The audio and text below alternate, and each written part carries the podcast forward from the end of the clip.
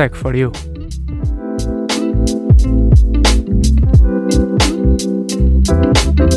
O teu podcast tecnológico. Bem-vindos a mais um episódio de Tech for You, neste que é o terceiro episódio do novo e mais recente podcast tecnológico de Engenharia Rádio. O meu nome é João Pires e na mesma sessão de Zoom, como já tem sido o hábito, tenho comigo Pedro Pacheco. Olá a todos. Ora, esta semana, quer dizer, no fundo todas as semanas acabam por ser ligeiramente assim, mas esta semana foi particularmente difícil fazer uma seleção das notícias tecnológicas, não por termos falta de notícias para vos trazer, mas precisamente pelo contrário, ou seja, por termos um excesso de boas notícias com muito bons conteúdos e qualidade para vos trazer. Portanto, esperamos que esta semana o episódio seja um episódio bastante bom, ao mesmo tempo que também será insólito e mais à frente perceberão o porquê. E dito isto, para arrancar com o pé direito, Pedro, esta semana o que é que traremos? Bem, João, uh, no episódio desta semana vamos, vamos falar sobre realidade mista, uh, sobre um projeto de, de, investigação portuguesa, sobre uma parceria entre a Talkdesk e a Amazon e sobre uma nova proposta para o, para o Regulamento Geral de Proteção de Dados. Muito bem, Pedro. Bem-vindos a mais então um episódio. Espero que fiquem desse lado. Agora a nossa primeira rúbrica, o que é nacional é que é bom.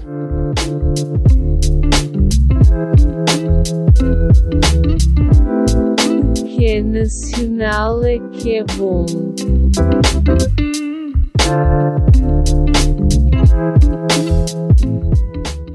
A Talkdesk, uma empresa portuguesa, juntou-se à expansão global de soluções de Contact Center Intelligence, a sigla CCI em inglês, da Amazon Web Service, a divisão da gigante norte-americana para a cloud.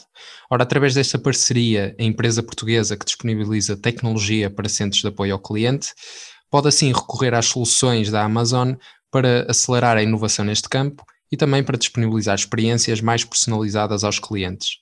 Ora, esta é uma parceria que permite assim à Talkdesk utilizar tecnologia de aprendizagem automática e inteligência artificial da Amazon Web Service e Miguel Alava, Managing Director da Amazon Web Service, acredita que isto permitirá à Talkdesk três benefícios principais. São eles a diferenciação no seu setor, o aumento da competitividade e o terceiro, talvez mais importante, permitir oferecer novas experiências personalizadas aos seus clientes. Ora, é precisamente sobre clientes que iremos falar a seguir, porque a Talkdesk acredita que através deste casamento, desta parceria, será possível disponibilizar agilidade, flexibilidade, visão aos clientes, para que estes possam, por exemplo, adaptar rapidamente as suas operações de contact center e fazer ainda da experiência do consumidor uma vantagem competitiva. Ora, o feedback dos clientes tem sido extremamente positivo, garante Marco Costa da Talkdesk, e isso é talvez o que deixa a empresa portuguesa ainda mais contente com esta parceria. Ora, como em tantos outros aspectos da vida cotidiana, e aliás, nós estamos, por exemplo, a gravar à distância, mas certamente foram muitas as alterações, não só a nível empresarial como a nível académico, que a pandemia trouxe. Uh, e ora, a Talkdesk e o, os centros uh, de contacto não foram exceção à regra. Uh, muitos dos espaços que eram partilhados até então por várias pessoas passaram a ser redistribuídos pela habitação de cada um dos trabalhadores e estes uh, serviços, esta tecnologia da cloud permitiu assim uh, que estes uh, agentes trabalhassem a partir de casa sem qualquer perturba perturbação no seu serviço. Ora, Marco Costa recorda ainda, tal como nós dissemos agora, que a pandemia expôs uma vulnerabilidade num grande número de empresas, uma vez que estas dependiam, na sua grande maioria, de sistemas tradicionais e de repente acabaram por ver obrigado, obrigadas a migrar os colaboradores para fora do escritório e a adaptar-se à nova realidade. E por falar em casamentos, João, uh, é verdade, o Instituto Superior de Engenharia de Coimbra, o ISEC, também se casou. Com a Huawei, uh, assinaram no, no passado dia 5, assinaram um acordo para, para a implementação da, da ICT Academy, proporcionando tanto a professores como alunos desta mesma instituição acesso privilegiado a conteúdos e experiências formativas alinhadas com as necessidades do mercado de trabalho na área das TIC. O programa ICT Academy da Huawei foi lançado já no ano passado, sendo esta nova parceria a primeira de 2021. Uh, o ano passado, em julho, foi lançado, uh, e, portanto, aproximar os docentes e os alunos das realidades das empresas e das inovações tecnológicas. No caso do ISEC, uh, a parceria em particular incide uh, em matérias como a Internet of Things, a WLAN, Storage, Inteligência Artificial e também o 5G.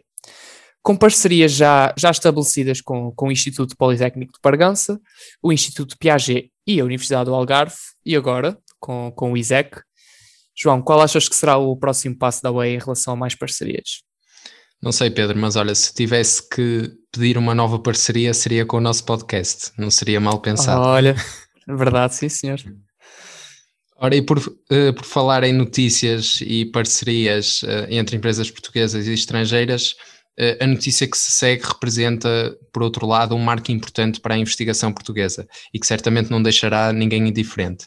Ora, uma equipa composta por investigadores do Instituto de Sistemas e Robótica da Universidade de Coimbra e também do Instituto Politécnico de Tomar desenvolveu uma interface cérebro-computador sigla ICC, que permite assim revolucionar o mercado das cadeiras de rodas controladas precisamente pelo cérebro. Ora, apesar destes sistemas já estarem no mercado, e muitos deles até há alguns anos, uh, são usados pessoa, por pessoas com deficiências motoras graves e, portanto, não podem de todo, ou seja, a sua particularidade é não usar interfaces convencionais. Uh, têm por base, então, interfaces baseadas em eletroencefalografia, que até então apresentavam níveis de fiabilidade e precisão reduzidos. Ora, é precisamente uh, relativamente à fiabilidade e precisão que este sistema desenvolvido por investigadores portugueses se destaca, uma vez que garante níveis de fiabilidade e precisão próximos dos 100%. Eh, para além de que exige ainda um menor esforço mental ao utilizador para controlar a sua cadeira de rodas. Ora, os investigadores explicam que a inovação está na abordagem, que combina três componentes principais: ritmo personalizado, comandos de tempo ajustado e controle colaborativo. Uh, para que se possa passar da fase de testes, da fase de investigação na qual se encontra atualmente, para a disponibilização em larga escala, ou seja, para o um mercado, faltam ainda alguns passos fundamentais uh, para que esta tecnologia se possa tornar mais, uh, ainda mais fiável. falamos, portanto, dos sistemas de aquisição dos sinais eletroencefalográficos, assim é que é, ou na montagem e ergonomia dos elétricos, também terá de ser melhorada. Uh, Destaca-se ainda que para um ambiente doméstico, e isto uh, é um fator a ter bastante em conta, o sistema terá ainda de ser complementado com módulos de percepção do meio envolvente, um trabalho que a equipa já está, diga-se, a desenvolver. Ora, esta equipa é formada então pelo Gabriel Pires, pela Aniana Cruz, pela Ana Lopes, pelo Carlos Carona, e Urbano Nunes e foi realizada no âmbito do projeto Be Reliable, métodos para a melhoria da fiabilidade e a interação em sistemas de interface cérebro-máquina através da integração da detecção automática de erros, caso acaba sem ar. Conta com o financiamento europeu e ainda da Fundação para a Ciência e Tecnologia. Terminadas assim as notícias da nossa primeira rúbrica, o que é nacional é que é bom, passemos agora à segunda com a nossa Próxima rúbrica: Migração Tecnológica.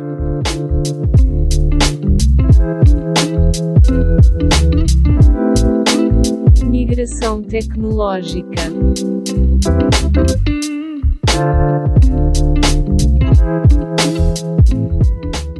A Microsoft anunciou esta semana uma nova tecnologia de realidade mista que permitirá nada mais nada menos do que reuniões virtuais com recurso a hologramas de corpo inteiro Ora, isto se calhar daqui a uns tempos, Pedro, em vez de estarmos a gravar o nosso episódio e a ver só a cara uns dos outros, estamos a ver o corpo é todo. era, era mesmo bom. Ora, uh, mexe o nome da nova tecnologia apresentada pela tecnológica norte-americana e vai assim proporcionar aquela que será, ao que tudo indica, a primeira experiência com realidade mista, ou seja, uma tecnologia que se situa entre a realidade uh, aumentada e a virtual. Ou melhor, uh, conjuga o melhor das duas.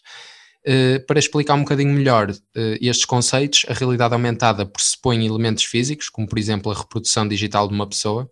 Um, um, um dos grandes exemplos e mais populares da realidade aumentada é se calhar o videojogo Pokémon Go, enquanto que a virtual pressupõe a criação de um ambiente totalmente artificial, como é exemplo, por exemplo, os óculos de realidade virtual da PlayStation ou, ou até mesmo os óculos com o da Facebook, etc.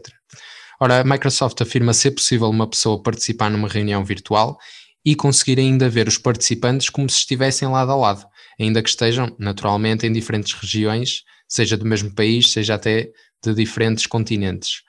Ora, a novidade abriu a conferência de apresentação de novos produtos da tecnológica norte-americana, que este ano, naturalmente e devido à pandemia, decorre totalmente online.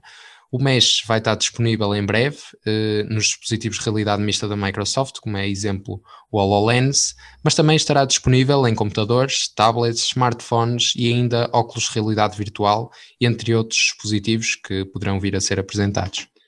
Ora, e por falar em realidade aumentada, durante a edição de 2020 do Facebook Connect, Mark Zuckerberg, o patrão, não, patrão não é a melhor expressão, não é? é mesmo CEO Facebook revelou que a sua empresa tinha fechado uma parceria com a Lu presumo que é assim que se pronuncia, uh, para a produção de novos óculos, precisamente de realidade aumentada. Ora, o que tudo indica, uh, esta nova aposta do Facebook chegará ainda este ano, mais para o final do ano, e poderá incluir ainda suporte à tecnologia de reconhecimento facial. Numa reunião relativamente recente, Andrew Bosworth, e eu hoje com o nome estou assim com uma sorte, não é? uh, Vice-presidente do Departamento de Realidade Virtual e Aumentada do Facebook, terá revelado assim aos funcionários da empresa que estava a estudar as implicações legais da utilização da tecnologia uh, de reconhecimento facial, portanto, uh, nos seus óculos de realidade aumentada. Terá também ainda dito que para já o problema reside nas leis estatais que poderão impedir o Facebook de disponibilizar, por exemplo, estas tais funcionalidades que permitam a outros membros da rede social pesquisar assim um, utilizadores pelas suas caras.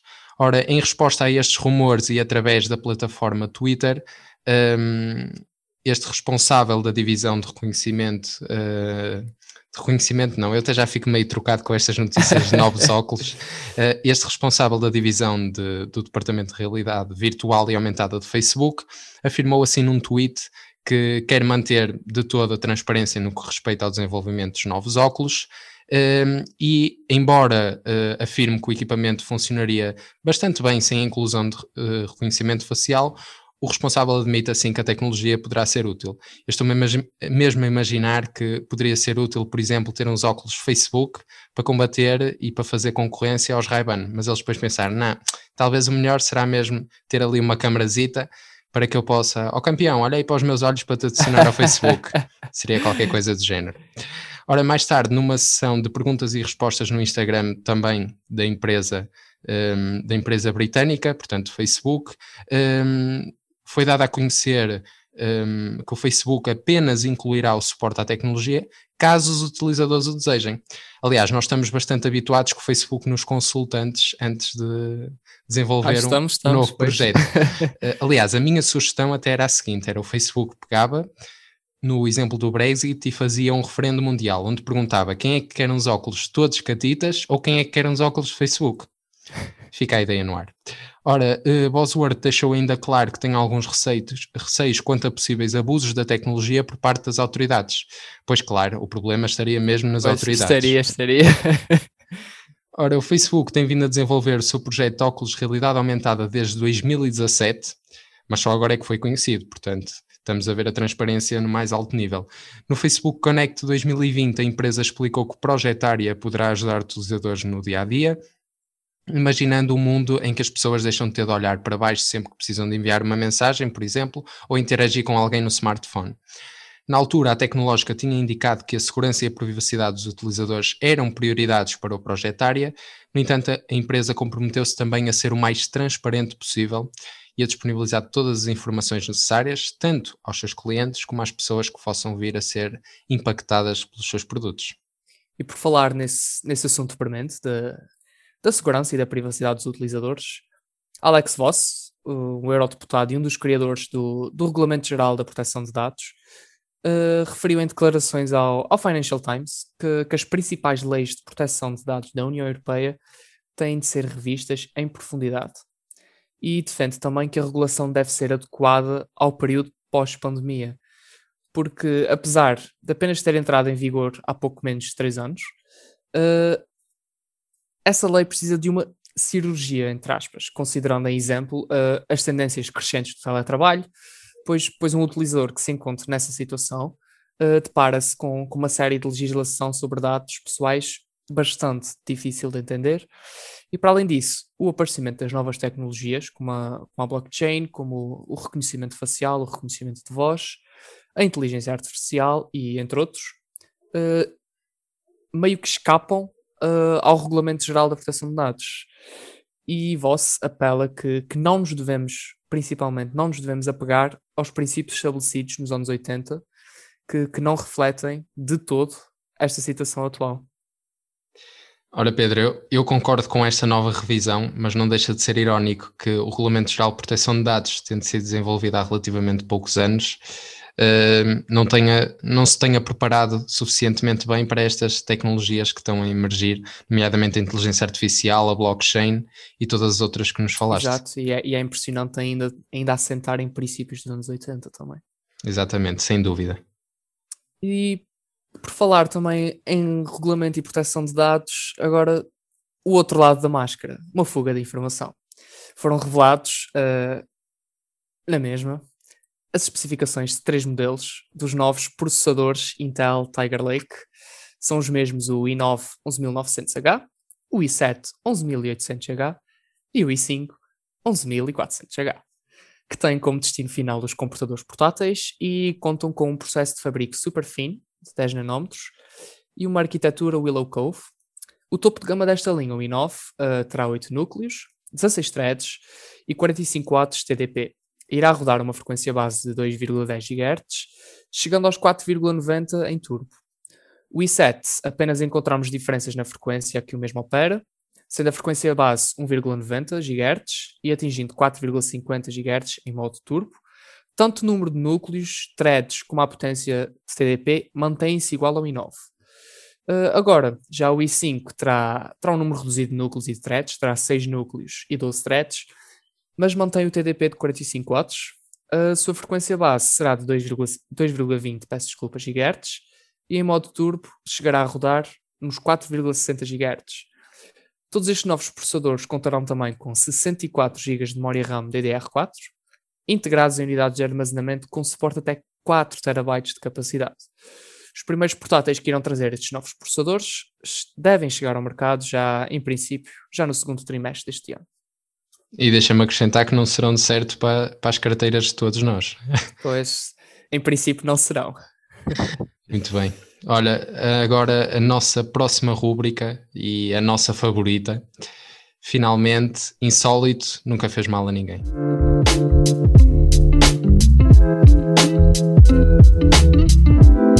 Insólito nunca fez mal a ninguém.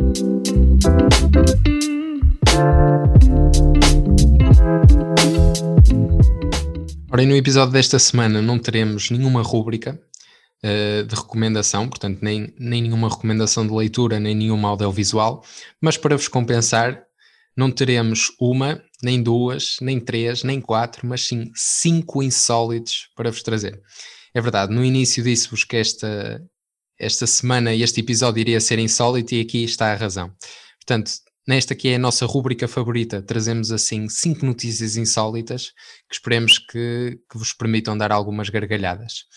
Ora, e começando uh, em terras francesas, uh, a entrada de pequenos meteoritos e outros detritos espaciais na atmosfera é frequente, especialmente até neste país, e no último fim de semana uh, houve mais um acontecimento destes, portanto, um destes bólidos que iluminou os céus da França, tendo sido registado em fotografia e vídeo também por nove câmaras da rede de observação de meteoritos, uh, que tem na sua gama mais de 100 câmaras viradas para o céu. Ora, o insólito sucede no seguinte: apesar de todas estas câmaras terem detectado que um, Portanto, esta rocha que entrou, diga-se, a 21 km por segundo, uma velocidade de 75 mil km por hora, nada com Fiat ponto quitado não consiga atingir. um, o insólito está no facto de que até à data não foi encontrado qualquer vestígio deste meteorito. Ou seja, há uma equipa de voluntários que está habituada um, a pôr-se pôr à estrada e a procurar no terreno uh, estes meteoritos que poderão em várias ocasiões até desfragmentar-se e, portanto, encontrarem-se em, em, diversas localizações, mas a verdade é que até agora não houve uh, nenhum sinal deste mesmo meteorito. Uh, os habitantes locais da zona onde se pensa que o mesmo caiu já foram avisados e já, já se lhes pediu que mantivessem os olhos abertos. Uh, e há que ter em conta também que após encontrar este, este meteorito, ou por menos uma parte do mesmo, um, tem que haver um procedimento bastante cuidadoso para a sua recolha. Um, Espera-se ainda que, que a recolha, ao correr bem, possa trazer-nos informação bastante relevante a nível científico, uh, uma vez que, tendo dado entrada no nosso planeta há relativamente pouco tempo, ainda não foi contaminado o suficiente para que essa informação se perdesse. Ora, para todos aqueles que avistarem parte deste meteorito, poderão entrar em contacto com os investigadores deste projeto que, que, se preocupa com a recolha destes, destes fragmentos através do site do mesmo.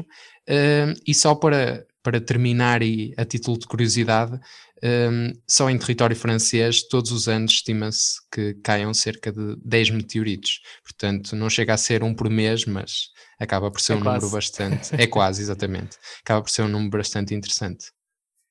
E, e mantendo-nos no, no tema, no tema espacial, o, próximo, o próximo insólito, uh, até parece uma piada. É verdade. Uh, não fosse Eu acho qual é que, que é o insólito que não parece pois, uma piada, exato, não é? Exatamente. Mas, mas o facto uh, da NASA ter equipado o seu rover Perseverance com um processador de 1988 tem a sua razão de ser. Uh, Trata-se de um chip que, que, resiste às condições atmosféricas de Marte, assim como às suas partículas carregadas de radiação. Uh, os novos processadores e os elementos sensíveis de eletrónica não iriam resistir perante estas condições. É preciso ter atenção a isso e muito rapidamente iriam avariar-se. Obviamente que, que, apesar de ser o mesmo processador que foi utilizado pelo iMac original de 1998, o rover tem uma versão alterada do mesmo. Foi, foi adicionado um reforço de proteção contra a radiação, tendo custado 200 mil dólares a produzir. E considerando que o Perseverance tem um segundo computador de reserva, caso o primeiro avarie, ou, ou então decida atualizar num, num momento crítico, uh, o seu custo é vezes dois, é duplicado. E não é apenas a NASA, atenção, a utilizar o famoso processador no Perseverance e também no Curiosity. Várias entidades ligadas à indústria, à indústria espacial, também estão a utilizar o processador ou uma variação do mesmo durante as suas missões espaciais. Segundo o The Verge, a sua velocidade de relógio é 10 vezes mais rápida que os anteriores rovers da NASA e tem 2 GB de memória flash, aumentando em 8 vezes a capacidade de registro de dados. Agora reparem na RAM. 256 megabytes. É o suficiente para controlar o veículo. E ainda há pessoas que se queixam de 16 gigas. Anda para aí um gajo que chama, chamado João Pires que se anda a queixar dos 8 gigas que tem no próprio computador, imagina.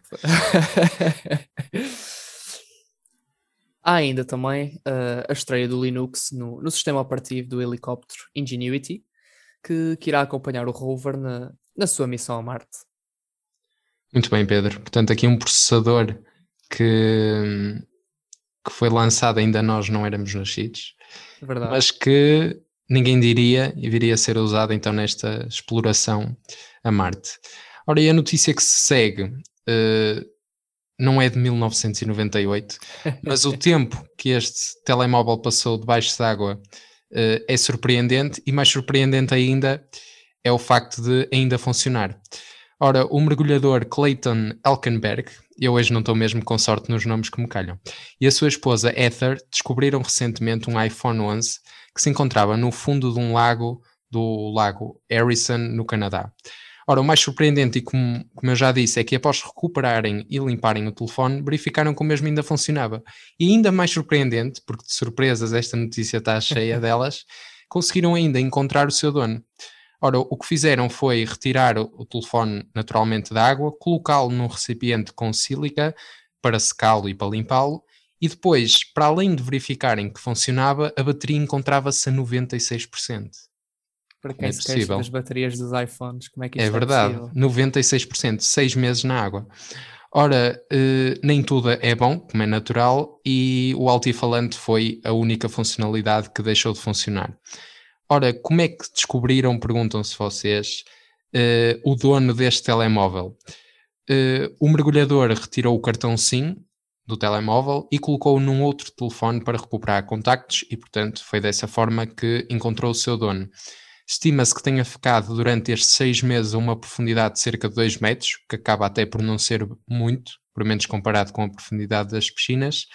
Uh, e o equipamento uh, conta assim com uma certificação IP68, o que significa que é capaz de aguentar até 30 minutos numa profundidade de 2 metros. Mas agora provou-se que afinal aguenta 6 meses, e quem sabe até mais, nunca se sabe.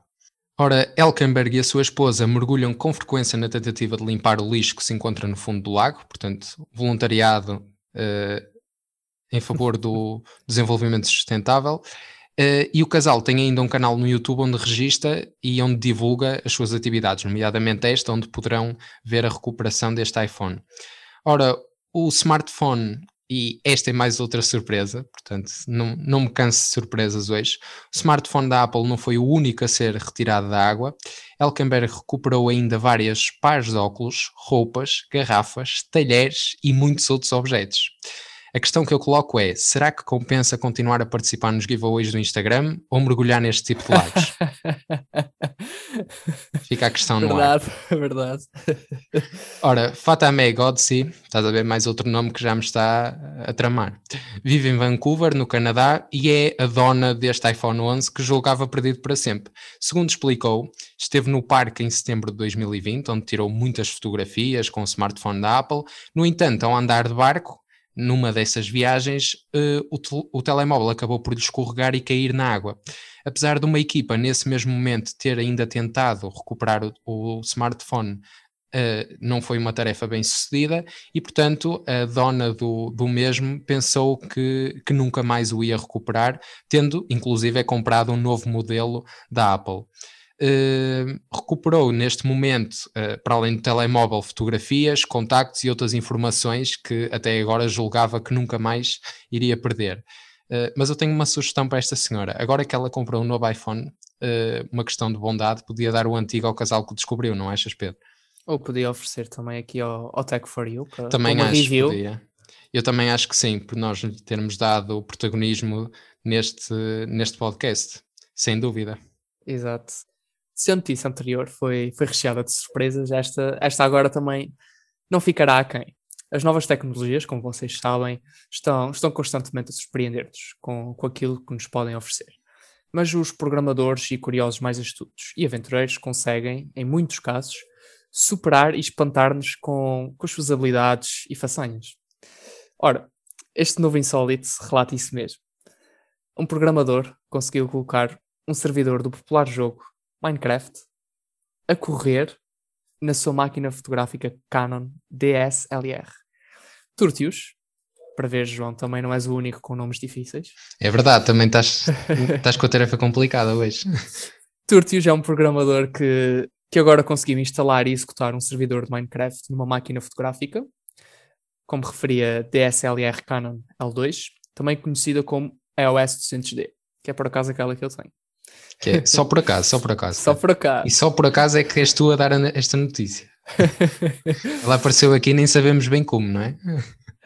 O, o, programador estava, estava a trabalhar na engenharia reversa do, do processador de rede da Canon quando decidiu tentar ver se era possível fazer aquilo que tinha em mente com o jogo e conseguiu. Surpreendentemente conseguiu. Salientar que, que a máquina fotográfica tem apenas instalado um, um servidor do Minecraft. O jogo em si, por sua vez, está a ser executado no, no computador e apenas o cenário é que está a ser mostrado na Canon. Em suma, uh, o que o programador fez foi uma integração do AVRcraft, servidor do Minecraft otimizado para dispositivos de 8 bits, com o Magic Lantern. Claro, teve que realizar vários procedimentos, nomeadamente no sistema Canon. Para quem estiver interessado em explorar, em, peço desculpa, em explorar melhor o que o Turtius realizou, o, o, programador disponibilizou o processo na, na sua plataforma no GitHub. No entanto, uh, ele não recomenda esta experiência a quem não tem conhecimentos suficientes sobre o assunto e também destaca, desde logo, uh, qualquer responsabilidade pelo que possa acontecer de errado, caso alguém queira experimentar o processo, não é responsabilidade dele. Portanto, já sabes, Pedro, não te ponhas com aventuras na tua. Pois, eu não, que ela não foi cara, com muitas aventuras. Ela foi cara o suficiente para agora se estragar com Minecraft. Por último, nosso último insólito, infelizmente, mas também interessante. O primeiro tweet, o primeiro tweet da rede social Twitter está a ser leiloado, é verdade. Uh, o primeiro tweet, dia 21 de março de 2006, às 8h50 da noite. Foi esta hora que foi publicado pelo, pelo fundador da, da própria rede social, Jack Dorsey, e agora está a ser vendido como obra de arte digital. A mensagem no tweet apenas refere, e passo a citar agora, Just setting up my Twitter. Tal e Twitter está mal escrito. Pois, e Twitter está mal escrito, é verdade, não tem o I, só o T, o W, o T, o T e o R. Não, e também não tem o E. Sim, verdade, também não tem o E entre o, entre o, o último T e o, e o R. A mensagem conta com mais de 8.500 comentários, foi retweetada quase 130 mil vezes e foi gostada quase 150 mil vezes. É de referir que até, até a data de hoje o valor ronda os 100 mil dólares e o vencedor do, do leilão receberá um certificado digital que permitirá reivindicar o Twitter. E quem diria, João, que quem diria que passados quase, quase 15 anos o Twitter ainda é uma rede social em altas, não é? No mundo de hoje. Sem dúvida, Pedro. Olha, falando um bocadinho da minha experiência e de forma rápida com o Twitter, acho que foi uma experiência dividida em duas partes. A primeira foi quando entramos nos damos uh, conta de que o Twitter é uma espécie de diário digital de muitas pessoas, e a segunda, quando o Twitter é talvez a ferramenta mais útil para nos pormos de forma mais rápida a par das, das novidades, sejam elas tecnológicas, sejam elas quais, quais forem. E é cada vez também mais utilizado em todo o mundo por, uh, por governantes e por, uh, por pessoas que pretendem dar assim então a conhecer as suas opiniões de forma bastante célere. Verdade. É verdade, sim, senhor.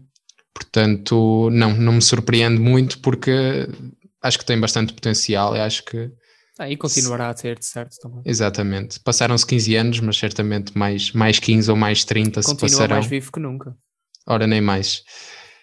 Ora bem, e uma vez que esta semana não teremos as recomendações, como já dissemos, eh, vamos agora então para a nossa última rúbrica, eh, de seguida a nossa rúbrica Guru da Semana.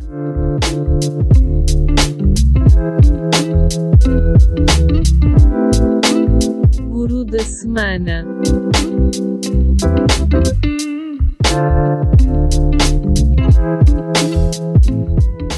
Ora, e se de surpresas foi recheada a rúbrica Insólito Nunca Fez Mal a Ninguém, nesta rúbrica Guru da Semana temos também esta semana uh, mais uma surpresa.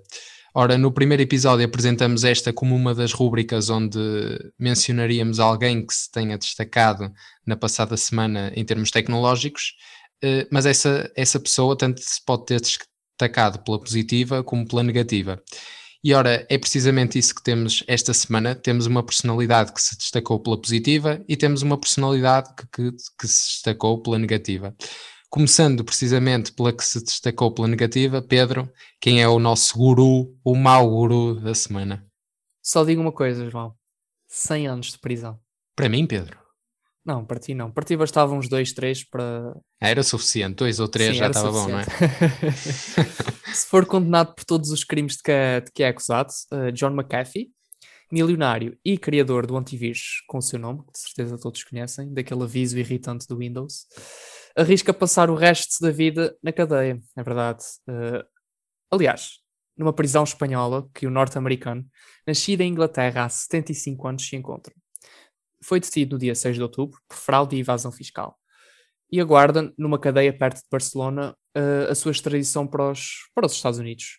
Entretanto, os seus problemas pioraram ao ser acusado, esta sexta-feira passada, de novos crimes envolvendo criptomoedas os mesmos que, que o podem condenar a um século de prisão efetiva, segundo as contas da, da CNN.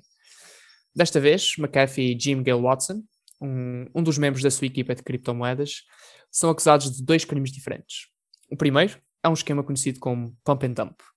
McAfee e Watson compravam um grande número de criptomoedas a preços muito baixos e, em seguida, através da conta Twitter, recomendavam a sua compra, mas sem revelar que as tinham comprado.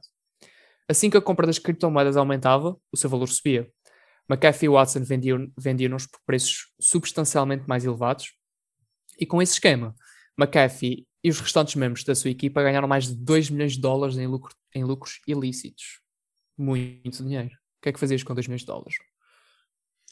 Olha, se tivessem sido ganhos assim, devolvi-os.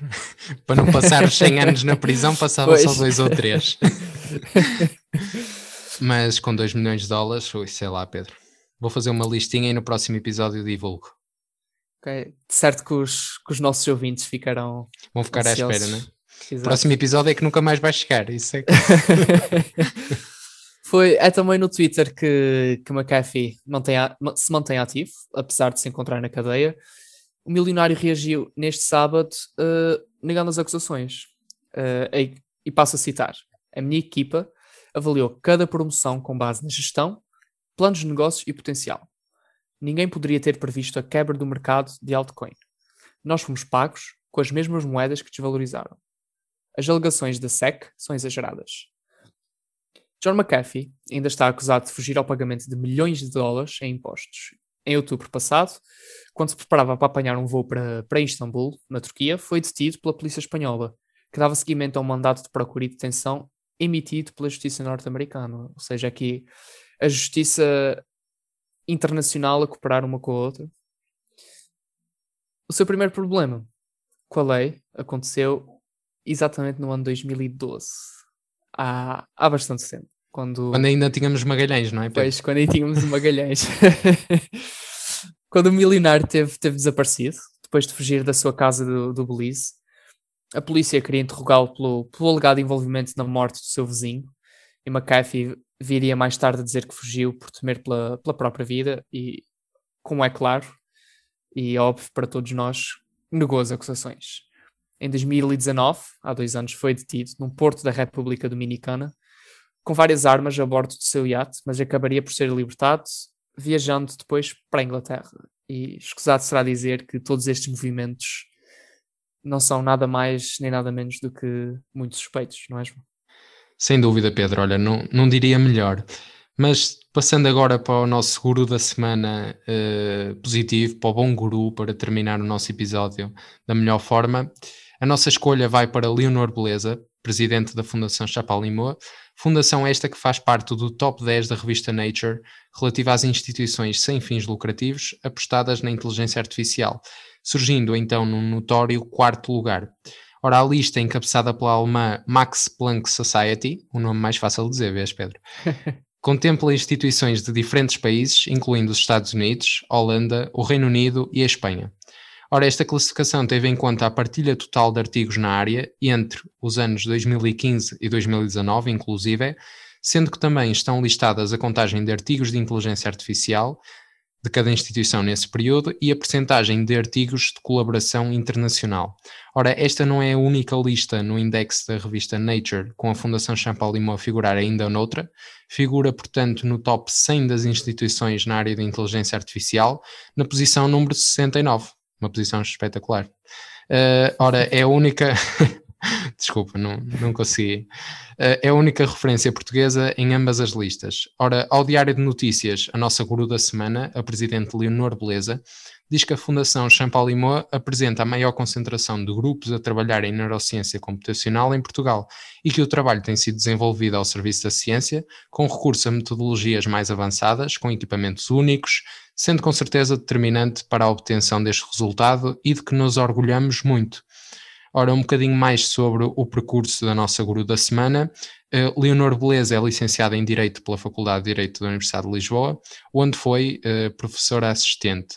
Durante a sua atividade profissional, uh, exerceu diversos cargos políticos, públicos e privados, sendo atualmente membro do Conselho de Estado.